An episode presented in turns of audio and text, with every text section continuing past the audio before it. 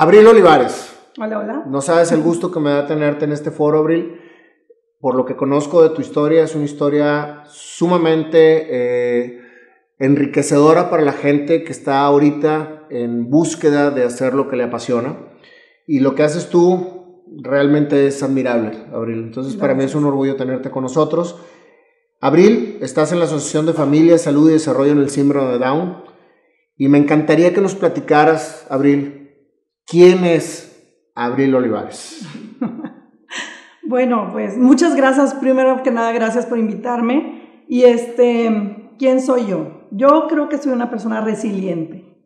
Soy una persona resiliente que empieza mi carrera de la resiliencia o mi camino sobre la resiliencia cuando mi mi padre sufre un infarto y pues solamente sobrevive un año y necesita trasplante de corazón. Ahí es donde creo que empezó mi resiliencia, porque empecé a buscar personas, imagínate que me iba a los hospitales a preguntar si alguien podía donar su corazón, porque me habían dicho en, la Cruz Roja que únicamente se podía entregar un corazón o donándolo o por la lista que tenían. Tenían una lista de personas y pues obviamente mi papá era el 87 o algo así, entonces se me ocurrió a los 18 años ir a los hospitales a preguntar si había forma de pedirle a alguien donación de órgano. Y de ahí derivó que me entregaran tarjetas, tarjetas para poder este, entregar e invitar a la gente que donara sus órganos. Cuando lo hago en la Facultad de Derecho, que yo estudié Derecho, eh, los empiezo a entregar, me corre un, un, maestro de la clase. Pedí permiso de pasar, entrego las tarjetas, a ver, a ver, ¿qué estás entregando? Y le digo, pues es para que donen sus órganos. Pero ¿qué le pasa? Sálgase de aquí, que me corre. Y pues me salí. Terminó eh, todo esto, mi papá fallece. Y dije, bueno, pues no se pudo. Hice lo posible. Hice lo posible. Pasan nueve años bueno, bueno, no es cierto, nueve años, pasaron cuatro años, ya estaba terminando la carrera y en, la, en el tribunal, fui a estaba trabajando, fui a los tribunales y de repente me hacen así, volteo y era el licenciado. ¿El mismo que te corrió? Todo delgadito, delgadito. Y luego me dice, ¿no se acuerda de mi licenciada? Y le digo, no, ¿quién es usted? ¿Se acuerda aquel viejo idiota que la corrió? Ah, le digo, sí. Le digo, le digo, sí. Y me dice, ah, pues ¿qué cree? Necesité trasplante de riñones. Y yo así, y mi corazón empezó así como a palpitar y a palpitar. Y me dice, pues yo ya hice, dejé un documento para que se pueda, pues algo para que se pueda hacer la donación de órganos más legal. Wow. Y a partir de ahí fue donde yo dije, wow, la vida se encarga de ponernos a nosotros en el lugar que debemos de estar en el momento indicado me siento que fui solo una parte del instrumento de la vida en ese momento. Pasan los años, me caso, nace Mariana, tenemos una familia muy hermosa con Mariana, eh, siempre buscando lo mejor, de esas expectativas que buscas de lo mejor para la niña, lo mejor para ti en la vida, viajes, todo. Me embarazo de Manuel y nace él y nace con síndrome de. Ahí en ese momento yo no sabía que Manuel había nacido con síndrome de Down. Eh, no me avisaron, eh, más bien me dijeron que probablemente no iba a pasar la noche. Y ahí fue donde dije, en la torre se va a morir. Y por una madre, la muerte de un hijo, pues, no va. Claro. No va. Entonces, pues ya te podrás imaginar, estaba yo deshecha, llorando, esperando la, pues, la decisión de Dios, porque por quién más podría ser. ¿Cuestionaste el por qué en ese momento? No, no, yo estaba esperando, para mí era como una película de terror. Eso es lo que puedo yo decir, era como la película de terror de si se muere mi hijo, ¿qué voy a hacer? O sea, como ya había vivido la muerte de mi papá, entonces tomar ese proceso de otra vez la caja, el entierro, lo que, lo que fuera a suceder, toda esta parte me venía como película todo el tiempo y para mí era así como que no, no, o sea, mi hijo no. Y entonces al otro día llega el doctor. ¿Qué edad tenías cuando nació Manuel? Tenía yo 27 años. 27 años. Tenía 27 años y entonces em, me dicen al otro día, pues, ¿qué crees? Y pasó la noche, niño. yo, ay, qué maravilla. Y yo llorando en la emoción, ya quiero verlo. Me dicen nada más que nació con una condición genética. Se llama síndrome de Down.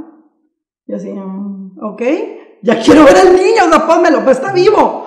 Es increíble porque uno no sabe lo que significa síndrome de Down. Y te lo dicen, pero no sabe, o sea, el doctor te dice lo que estudió, pero no te explican qué es lo que está pasando. Entonces ya lo veo, este, me explican nada más eh, que pues él, iba a batallar para crecer porque tenía, había nacido con ictericia, hipotermia, había nacido con un problema del corazón, una alteración del corazón en el que pues definitivamente pues iba a ser necesario eh, con el tiempo ver porque probablemente necesitaba, necesitaba operación. Entonces pues obviamente recibes un bebé vivo pensando que está muerto. El bebé de tu pensamiento, ese bebé maravilloso, regordetito, que iba a ser ingeniero o a lo mejor abogado como yo, pues está muerto. Es una persona con discapacidad la que tiene mis brazos. Una persona con síndrome de Down que no tenía yo idea de qué era y nadie se topó el tiempo, se tomó el tiempo para explicarme qué era. Y, el momento en que te dicen que tienes síndrome de Down, ¿En ese momento cambió tu visión hacia él? Lo que cambió para mí es que, fíjate que a mí me pasó algo muy curioso, porque como yo esperaba que estuviera vivo, pues palomía que estaba vivo, entonces yo festejé que estaba vivo.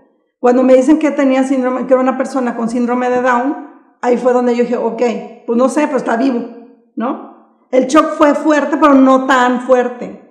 El tema es que la verdad es que con lo que tenga. Si te dicen que hay un problema en tu hijo, te da el shock. O sea, de que te meten un susto, te meten un susto. Ya después vas entendiendo que pues no está tan, tan complicado. Nada más es cambiar tu estilo de vida. Pero en el momento que te avisan, bueno, se te cae el mundo en pedazos. Y, y te llevas este bebé con este tema de luto en la mente cuando está vivo tu hijo. Y es algo que de repente dice, bueno, es tu hijo, pues sí, pero necesitamos ese proceso de aceptación para poder entender que el bebé que te estás llevando es tu hijo y es el que vivía en tu vientre, o digo, en tu matriz, no nadie más. Que esa es la parte que te cuesta trabajo comprender. Pero conforme vas aceptando, va creciendo el bebé porque come, este, llora, se enoja. Entonces, cuando empiezas a comprender todo este proceso, empieza a bajar tu, tu expectativa del niño maravilloso que tenías en tu mente y ves quién es realmente tu hijo. Que yo creo en, lo personal que debimos de haber, deberíamos de hacer eso siempre, pero la expectativa siempre la buscamos más alta de lo que tenemos enfrente. Y eso no significa es que, que, te, que aceptes o adaptes la postura de conformidad. Yo lo que digo es que si la persona es así, hay que aceptarla como es. Porque realmente la persona que tiene síndrome de Down es mi hijo, no soy yo. La expectativa no es mía, es mía, no de mi hijo. Mi hijo es el que crece conforme sus eh, experiencias y su forma de vida. Y yo soy la que lo tiene que guiar, no tengo que vivir la vida de Imanol. Definitivamente. Ahora, nace Imanol, crece Imanol y tú empiezas a especializarte en esa discapacidad que él, que él tenía.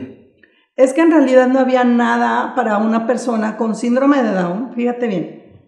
El tema aquí es que Imanol no solo es una persona con síndrome de Down, también a los nueve años se topa en el camino de Imanol el autismo. Sucede que Imanol tenía el rasgo de autismo y, de la mano la no verbalidad.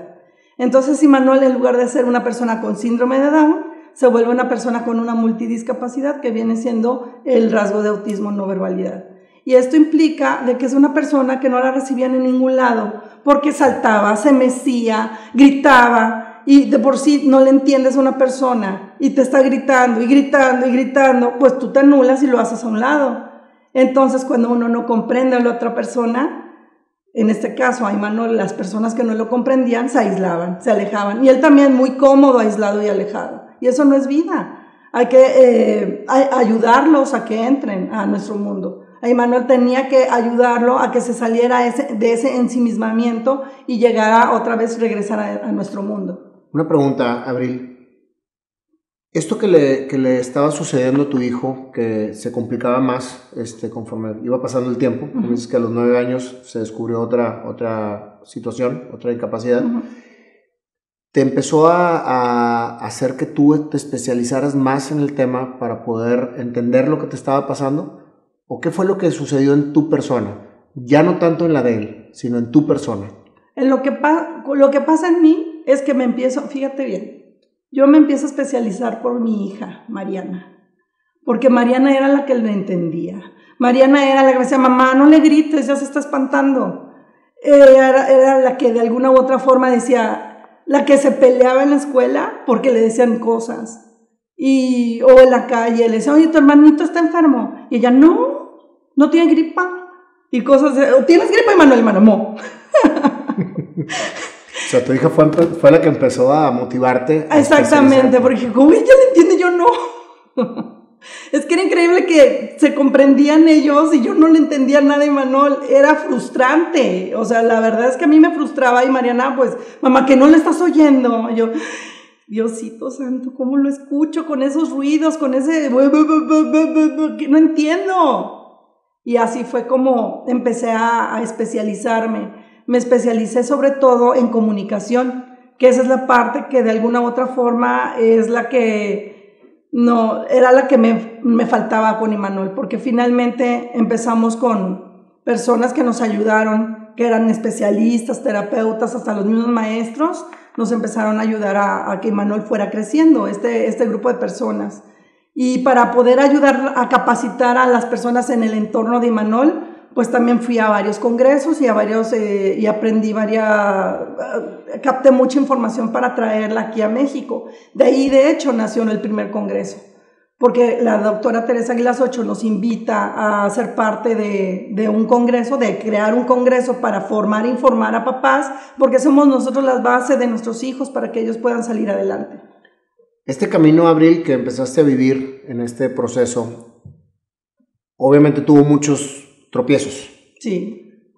Me, platicabas que te, topabas con gente que te cerraba las puertas, que simplemente no contestaba tus mensajes. Este, ¿cómo, ¿Cómo hacías tú para, para poder seguir fuerte ante esa lucha por poder dar alrededor de tu situación una esperanza a la gente que estuviera viviendo de la misma manera? Fíjate que cuando el silencio te encuentra, porque eso es lo que, te, lo que me encontró a mí fue el silencio el silencio de Imanol. ¿Por qué? Porque cuando tú estás en silencio ahorita, mientras yo hablo, eso no es silencio, es escucha activa. Cuando el silencio se manifiesta porque no te puedo responder lo que tú me estás diciendo, aunque tú sepas lo que estás diciendo, ahí es donde siento que esa frustración te provoca crear todo este, esta, estas ganas de sacar a los demás adelante. No sé si me va a entender. Dime. Cuando el silencio te encuentra, te motiva para poder seguir luchando. Así es. Para entender. Sí. ¿Más o menos lo entendí bien o no? Fíjate bien.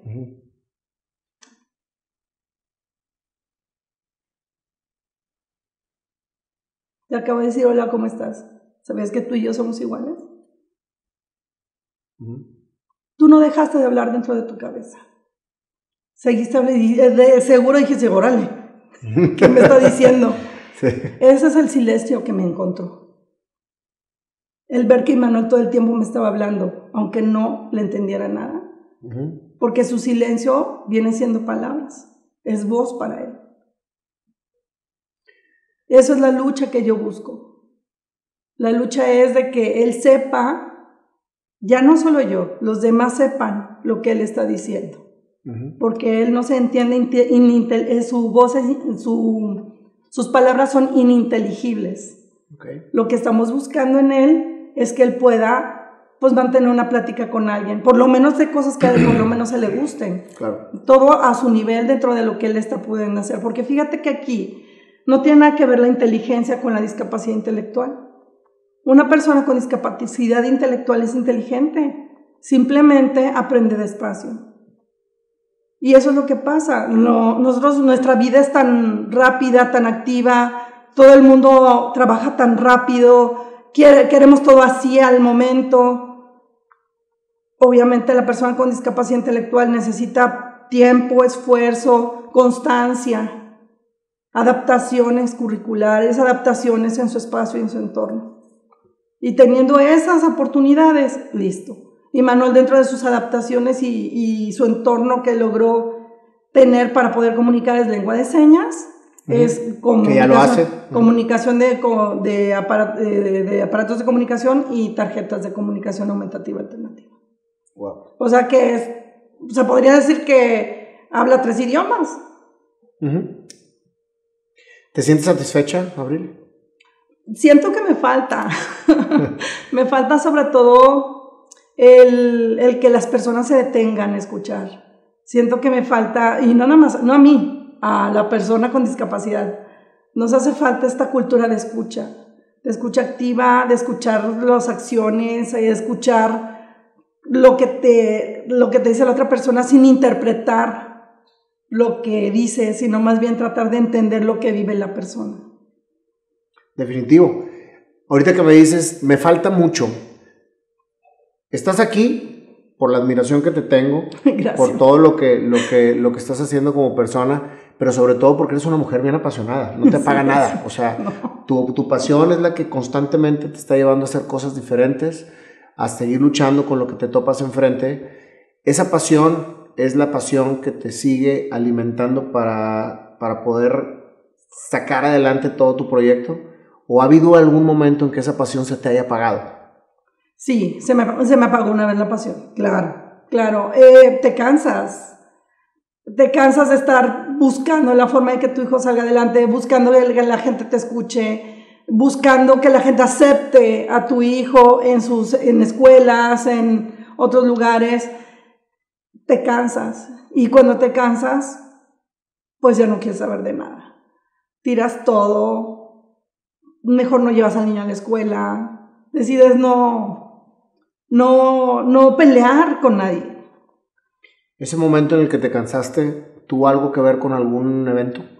Sí, claro me cansé cuando ya me decían que Emanuel tenía mala conducta, no hablaba, eh, no podía este, entrar a ningún colegio, se portaba súper mal en los centros de educación especial. Entonces era una situación, todo era no con él, el problema éramos nosotros, la familia, entonces, pero no encontraba la solución, nadie me decía si había una solución, nada más decían que estaba todo bien, mal en mi familia. Entonces eso me empezó a generar mucha frustración, a tal grado de que decidí soltar todo y dije, no, sabes que ya, me vale, y que mano no vaya a ningún lado y que no haga nada. Pero cuando empezamos a trabajar, precisamente cuando empezamos a, a ver que Imanol cada vez se deterioraba más en conducta y tenía, este, empezó a generar psoriasis en su piel, entonces empezó él a tener manifestaciones muy serias de frustración. De frustración. Y eso dije, no puede ser, yo tengo que hacer algo. Y ahí fue donde empecé a trabajar. Salí adelante con respecto a, a Imanol, empezamos a ver qué era lo que necesitaba, me reuní con la doctora Tere, que ella fue la que me ayudó, y cuando voy a mis primeros eventos internacionales y voy viendo que una persona no verbal como Imanol tiene la capacidad de leer y escribir, dije, ay no, o sea, ¿cómo? ¿Qué puede tener una persona con síndrome de Down en otro mundo que no tenga aquí en México? Y entonces me di cuenta que el problema era México, que no quiere capacitarse, no se quiere actualizar. Bueno, ok, México, no te actualices, pero mi hijo necesita lo mejor. Y entonces fue cuando traje lo que trajimos junto con la doctora la información de, de otros países. Digo, hay más papás que nos apoyan y que hacemos nuestro congreso cada dos años. ¿A cuánta gente tienes alrededor con la misma situación que tú, Abril? Uh, somos muchas, muchas. Yo conozco 300. ¿Que tienen hijos con síndrome de Down? Con rasgos de autismo. O algunos tienen declarado el autismo. ¿Y son no verbales o también no verbales? No, somos, no, si los ponemos a discriminar de cuántos de cada uno son muchísimos. Ok.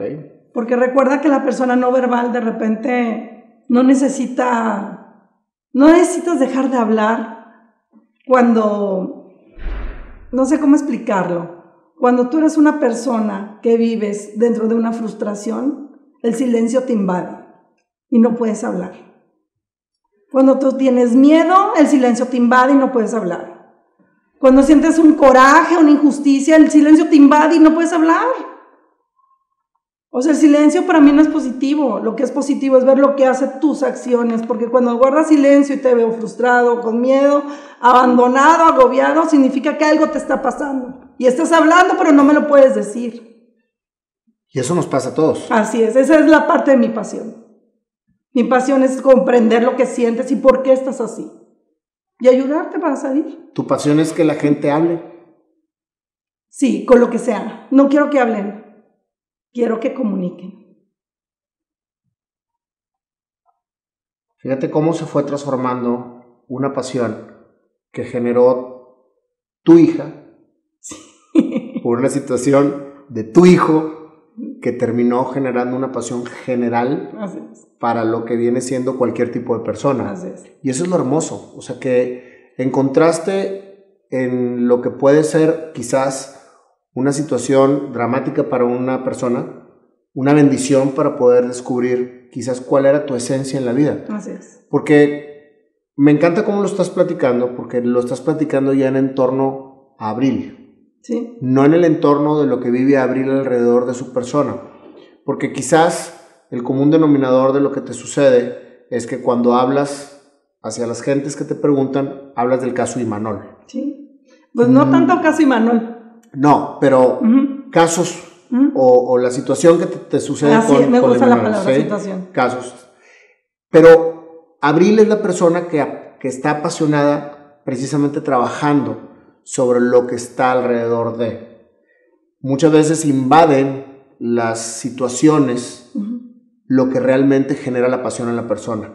Pero la apasionada eres tú. O sea, a ti te tocó vivir lo que te tocó vivir y lo tomaste de una manera madura, de una manera como bendición que Dios te dio para tú poder generar lo que venías a hacer al mundo. Ya quedamos, que no es bendición que Dios me diera. Pues. ¿No? Fíjate que todos tenemos la capacidad de recibir este tipo de situaciones. Nada más que a ti no te ha tocado. A mí me tocó primero que a ti. Eso es todo. Te voy a decir una cosa si no fuera porque mi esposo decidió ser mamá y papá, los momentos en los que yo tiré todo y le dije, mira, encontré esto, me tengo que ir y me dijo, vete, yo no creo que hubiera hecho lo que hago ahora. Rafael tuvo que ser mamá y papá en varios momentos para poder sacar a los chicos adelante y yo pudiera capacitarme para hacer lo que hago ahorita. Involucraste a tu marido dentro de lo que... No tuvo opción. No tuvo opción, pero fíjate lo importante que es que tu pasión la terminaste generando alrededor de ti, con tu marido, con tu hija y con Imanol, y todo esto empezó a crecer. Sí, sí, sí. O sea, porque tú me lo acabas de decir, Rafael fue mamá y papá, y gracias a que él lo pudo hacer, o él más bien que se prestó a hacerlo, fue un equipo para poder lograr lo que ahorita sé y, la capacidad que tengo para poder expresar lo que sé. entonces, ya no es nada más la situación. Y discúlpame que, que, sea enfático, pero sí te tocó a ti porque tú eres la elegida, Abril, para poder llevar esto a cabo. Por el momento sí. definitivo. Y le puede tocar a cualquiera. ¿sí? Eso es lo más importante. Pero en este momento, a ti te tocó y el cómo lo estás llevando a cabo y el cómo estás llevando todo lo que te pasa en tu vida de una manera positiva, eso es lo que hace ser una persona exitosamente haciendo lo que le apasiona. Eso es, eso es lo que yo quería sacar de tu persona, que todo lo que haces, todo lo que te sucedió, lo viste positivamente. Con tus bloqueos, con tus tropiezos, con tus todo lo que como ser humano tuviste que pasar. Así es.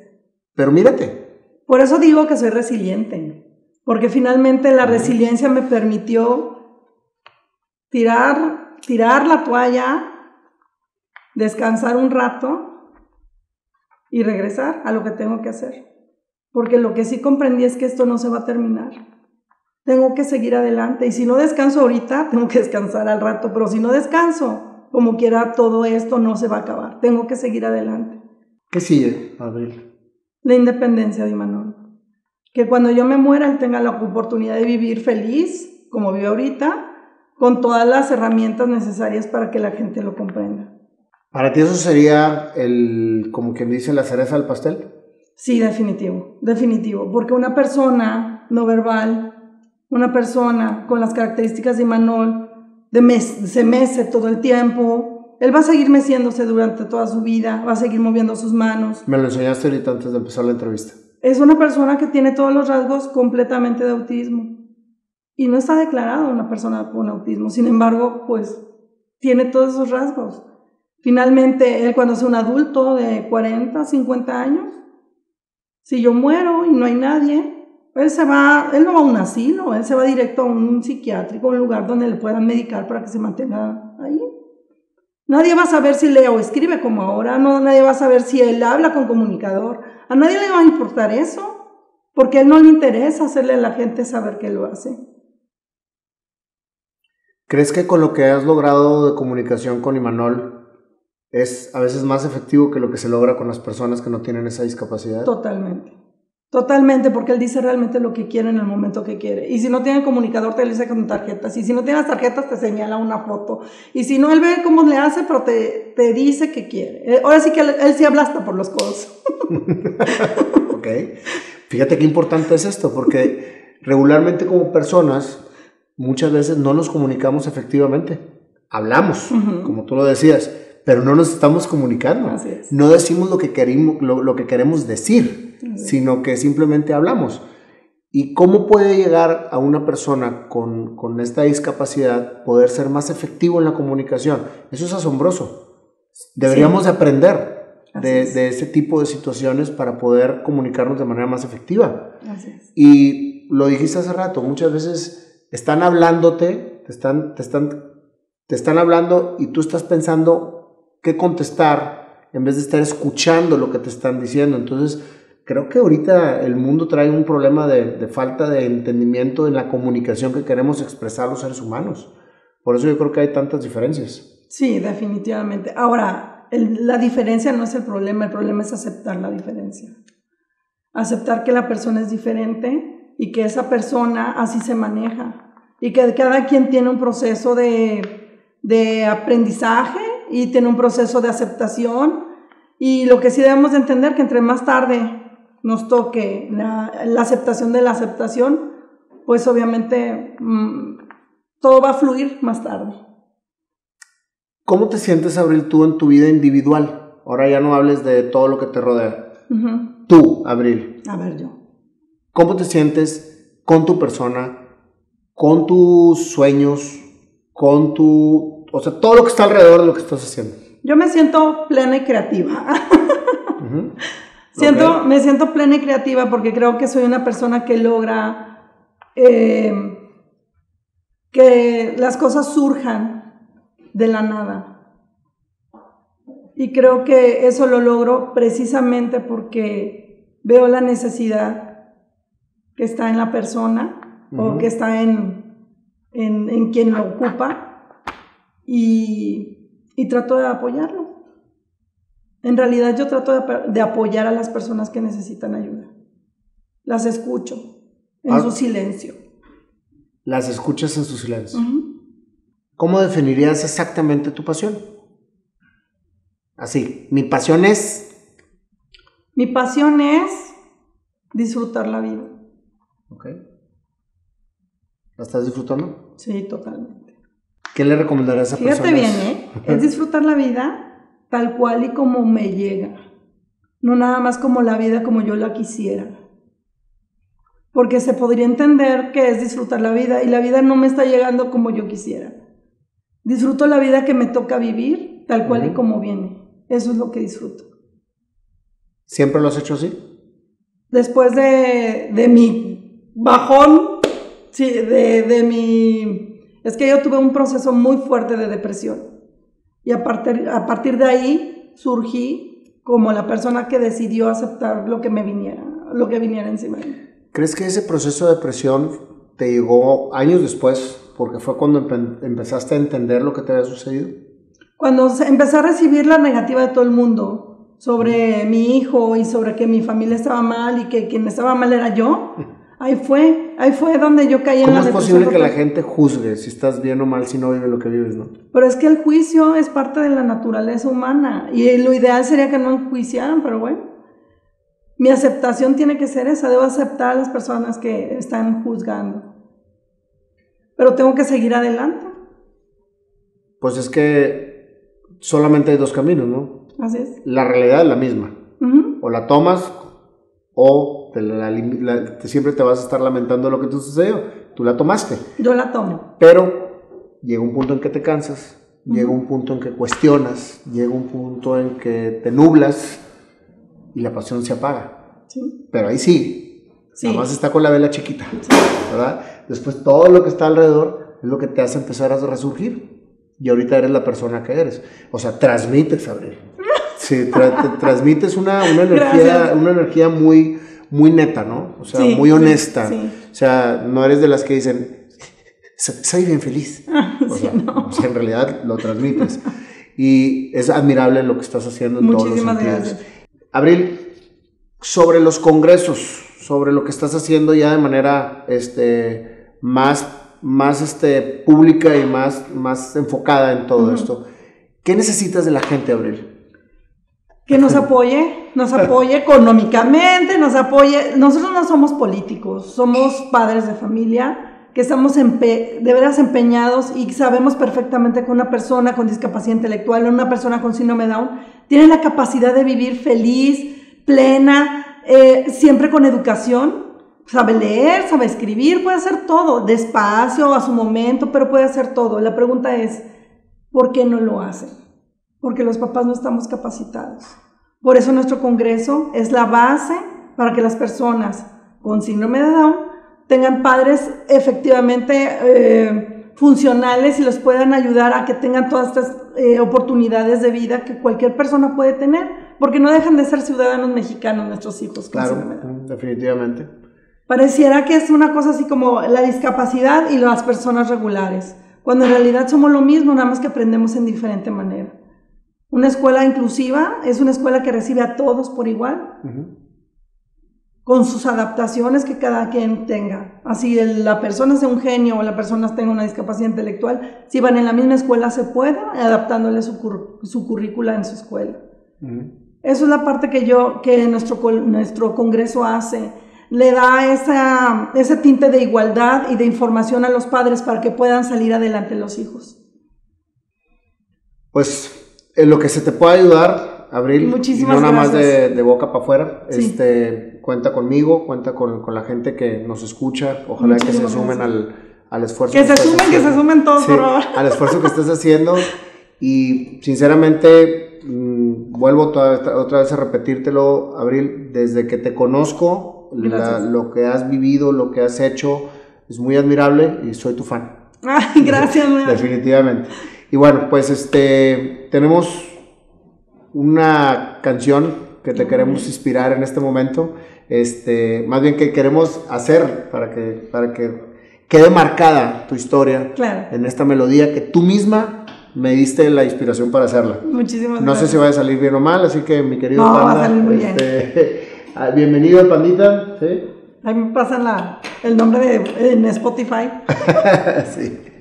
Abril, bienvenida y muchas gracias, Gracias, muchas por gracias. compartirnos tu gran historia. Gracias. Gran- Eres una, eres una embajadora Ah, de todos aquellos chiquitillos y gentes que, como tu, como tu hijo y Manol, ¿no? sí, Que necesitan embajadoras, así que digan, sí se puede, ¿no?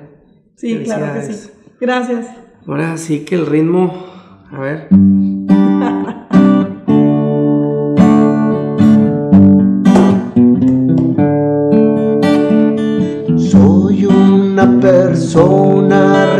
Resiliente.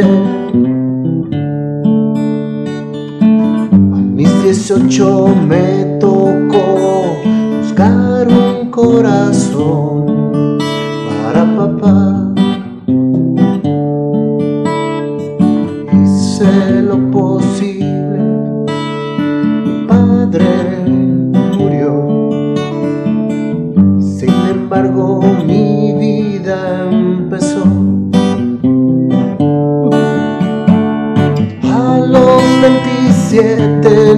nace Imanol.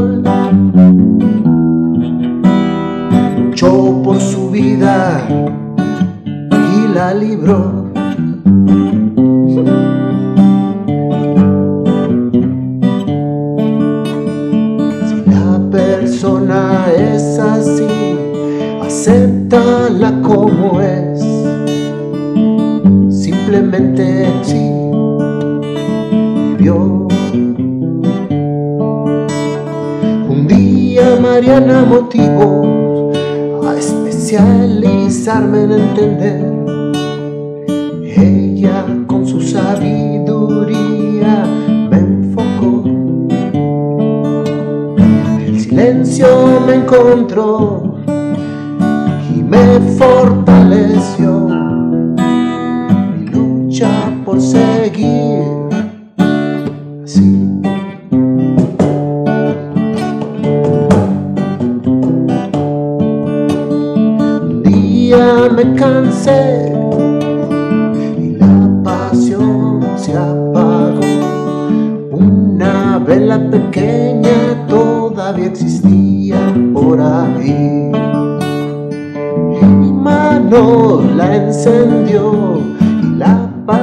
creció.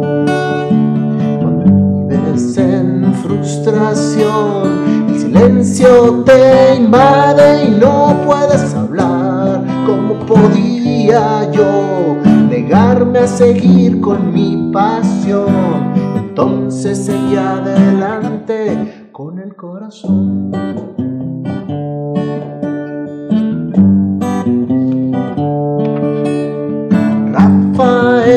fue papá y mamá a la vez. Yo seguí adelante viviendo mi pasión. Comprendí que la diferencia no es el problema, es aceptar la diferencia y dejar de cuestionarla. Hoy me siento plena, plena y creativa, porque logro que las cosas surjan de la nada.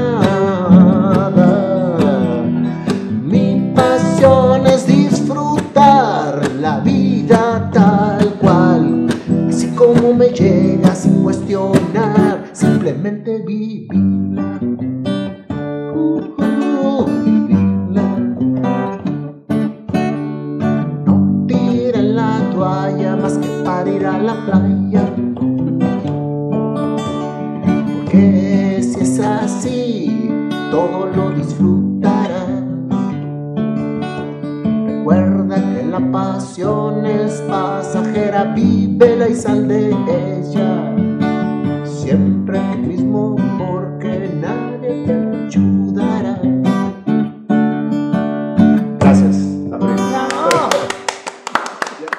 Ya salió mejor la cancioncita. No, bueno. Excelente.